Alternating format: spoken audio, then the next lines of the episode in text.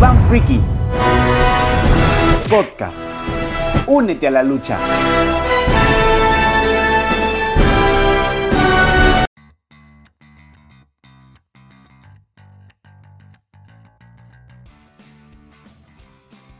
¿Qué tal? ¿Cómo están? Bienvenidos a una nueva edición del Big Bang Freaky. Me acompaña como siempre Carmenpa.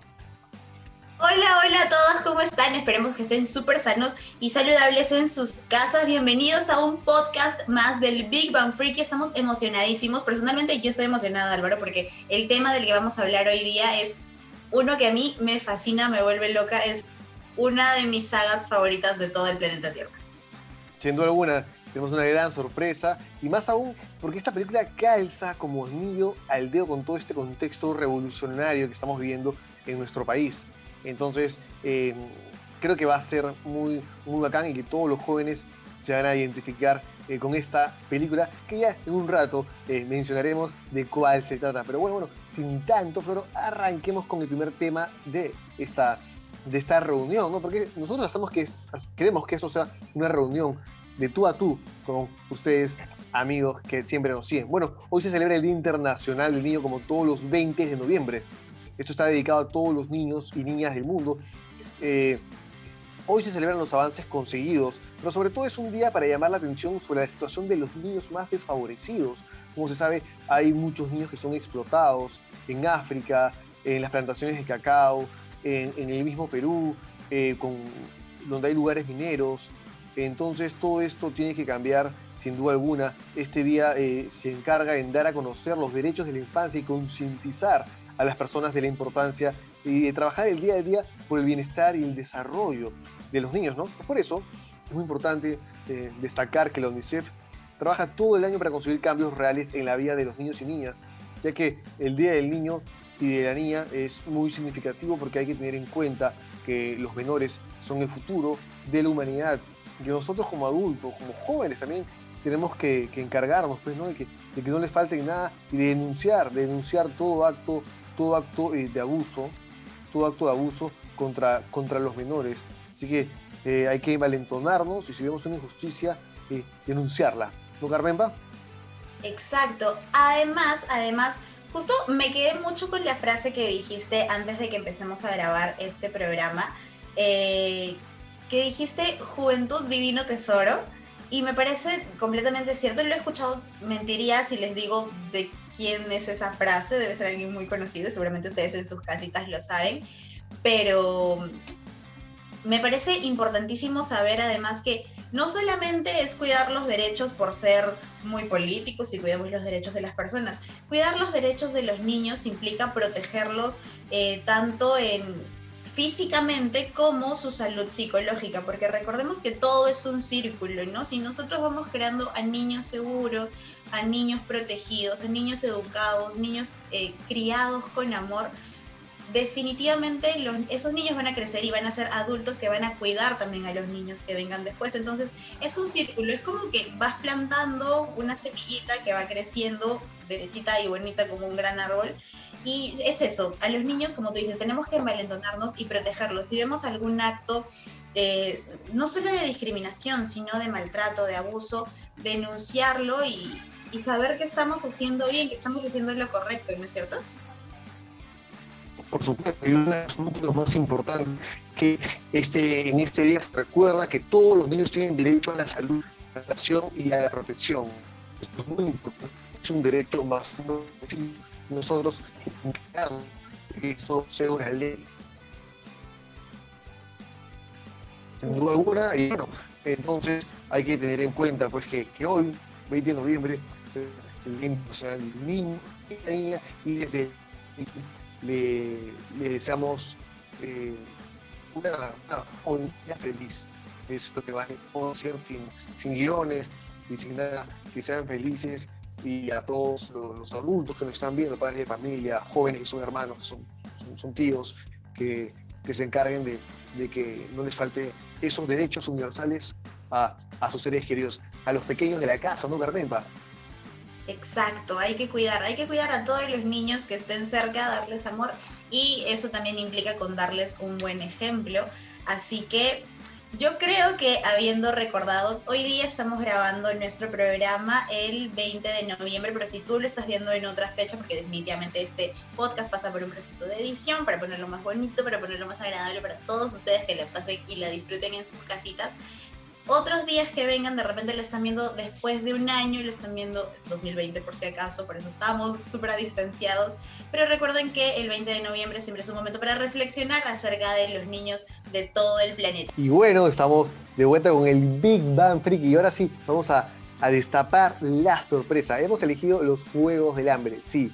Ustedes dirán, ¿por qué? Porque calza como anillo del dedo con, con este, este día tan importante para los niños porque es una película donde se ve a, todos, los, a todos los niños, vale la redundancia, eh, que están en prisioneros, que son esclavos, eh, que son tributos y que tienen que, esta es la oportunidad de rebelarse y prácticamente ser libres.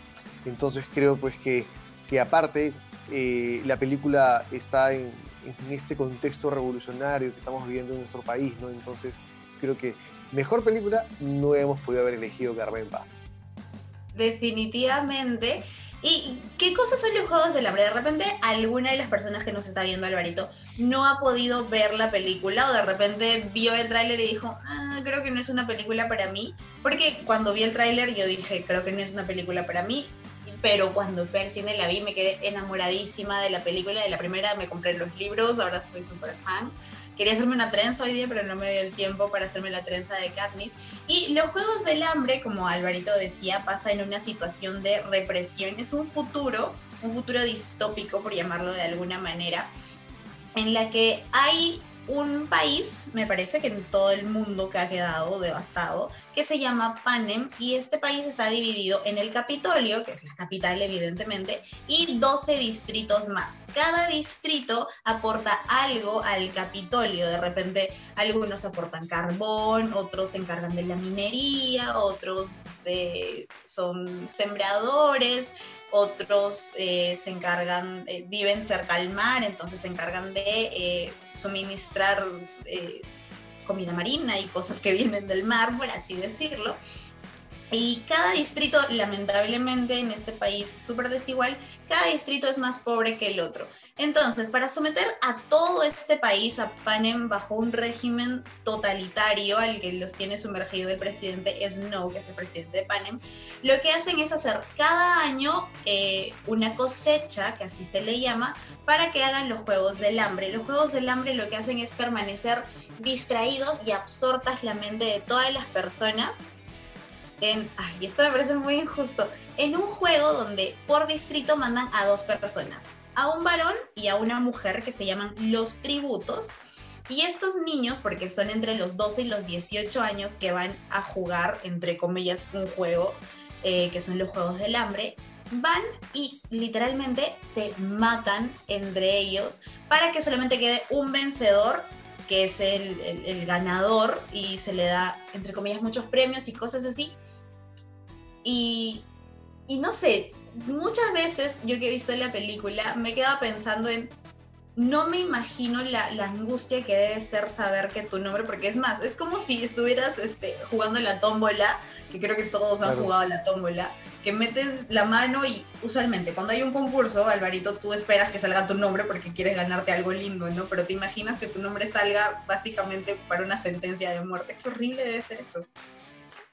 Sí, sí, sin duda Debe ser horrible y aparte, pero aparte es lo paja, es que como nosotros somos espectadores, sentimos toda esa, esa adrenalina, pues, ¿no? Y, sabemos que, que, ahí, inicia, ahí inicia la parte más, más, más chévere, pues, ¿no? De, la película. Ahí empieza todo, toda la historia. Exacto, exacto. Y algo que nosotros también veníamos hablando antes de darle grabar a nuestro podcast de la semana, era que cómo es, eh, se ve también el poder de influencia que tienen los medios, ¿no? Porque los Juegos del Hambre los pasan por canal mm, abierto, por llamarlo de alguna manera, entonces se ven todos los distritos, eso sí les proporciona el Capitolio, que se pueda ver eh, los Juegos del Hambre. Entonces, en vivo y en directo tú vas viendo cómo se matan unos con otros, eh, vas viendo todas las desgracias que les van pasando, vas viendo cómo se muere cada uno de los niños que va a esta competencia. Y lo peor es que después el ganador se pasea por todos los distritos, ¿no? Eh, como agradeciendo por haber ganado. Y justamente en uno de estos paseitos, por así decirlo, cuando gana eh, Katniss Everdeen y Pita Mellark, que es la primera vez en toda la historia de los Juegos del Hambre en 74 años, es la primera vez que ganan dos tributos. Es en uno de estos distritos donde se ve el inicio de la rebelión y pasa todo esto. Y de hecho, Katniss es la figura que inspira a la rebelión, pero es que ella ni siquiera quería hacerlo. Y esto también es sorprendente, ¿no? Cómo los medios pueden influir, porque después se va viendo cómo hay una camarógrafa con todo un equipo de producción que la va siguiendo para ir viendo sus pasos, que son de hecho muy naturales, porque es muy natural y, cómo todas las acciones y la editan súper bonito con explosiones y letras y tantas cosas que puede llegar a ser la publicidad. Por eso la publicidad es muy importante, amigos. Y todo esto, cómo influye para despertar toda una rebelión, ¿te imaginas? Ay, yo no puedo Ay, me encanta esta historia. Sí, sí, me parece muy, muy bacán. De hecho, eh, demuestra la influencia propagandística que hay en, en, los grandes imperios, en la sociedad en general, en los gobiernos, ¿no? Y, lo bueno pues es que también eh, evidencia cómo la sociedad se puede, eh, se puede agrupar y pueden llegar a ciertos acuerdos, ¿no? Lo mismo que ha pasado con esta generación, la generación TikTok o la generación Bicentenario, que se han agrupado a través de las redes sociales en estas marchas, ¿no? Muy interesante porque vemos cómo el poder abusa de, de su cargo a través de la propaganda, pero como también eh, la clase proletaria se, revela, se subleva como masas que son. Claro, y definitivamente eh, es bueno pedir y reclamar nuestros derechos y para no caer en un posible Capitolio del futuro en el que nos obliguen a mandar a nuestros niños, que es un futuro distópico definitivamente, porque para que pase todo esto que se cuenta en los libros y en las películas, tuvo que haber pasado una superguerra y tuvieron que haber pasado muchísimas cosas, pero aquí un detallito que a mí me parece súper bonito, que si bien es cierto, hay, son tres libros, la, la, saga original, tres libros. De estos tres libros se hicieron cuatro películas, como ya nos vienen acostumbrados todos los directores de cine, que el, el último libro siempre lo dividen en dos ahí en sus casitas muchos de repente concuerdan conmigo que fue innecesario dividir el último libro en dos partes, algunos dirán que sí, que estuvo súper bueno, pero este año 2020, así primicia calientita para los que no sabían, se ha estrenado el eh, libro número 4 que en si lo lees en forma cronológica, debería ser el primero, porque en este libro nos cuenta cómo llegó el presidente Snow al poder y nos van contando y explicando algunas cositas de o porque se vuelve así, o nos van contando que eh, Haymitch no fue el primer ganador de los Juegos del Hambre del Distrito 12, nos va contando por qué Tigris eh, tiene cierta aversión por Snow, porque resulta que son primos, ¡uh! nadie lo sospechaba. Así que espero que puedan leer este libro. Yo todavía no lo he podido adquirir por todas estas circunstancias de la pandemia, pero por allá, no sé, Alvarito, te suelto la pelota como que, uy, me gusta este libro. Un regalito no me caería mal. gracias, gracias por, por, por mandármela así como, como una flor. Ya, ya la chapé, ya la chapé. ahora, después de haber hablado, yo creo, Alvarito, que si Katniss se inspiró en la rebelión, nosotros con este podcast los estamos inspirando a que vayan a ver las películas, ¿sí o no? Sin duda alguna, de eso creo que también de eso se trata, pues de compartirles nuestra pasión y, de, fomentar el, buen cine, ¿no? Bueno, mi gente, nosotros nos tenemos que despedir, no sin antes eh, agradecerles por toda la sintonía que que, nos dan siempre. Y también, Carmen, te agradezco por tu, por tu compañía y por tu buena onda. Ay, muchísimas gracias, Alvarito. Igual eh, agradecerles, igual que Alvarito me uno a sus grandes agradecimientos, porque nuestro podcast está llegando a varios países del mundo que en verdad a mí me sigue sorprendiendo cómo toda esta cultura friki puede abarcar. Exacto, es alucinante, es impresionante todo lo que está pasando con nuestro podcast, así que muchísimas gracias por escucharnos. Y no se olviden de seguirnos en todas las redes sociales, estamos en todo lado y nos encuentran como Alvarito. El Big Bang Friki Así nos encuentran en todas nuestras redes sociales. Muchachos, estamos acá dispuestos a, generar contenido, a seguir generando contenido para que nuestra comunidad siga creciendo. Cuídense, un gusto. Cuídense, nos escuchamos y nos vemos en la próxima. Adiós. Únanse a la lucha, no se olviden. Bye. Esto fue el Big Bang Freaky Podcast. Únete a la lucha.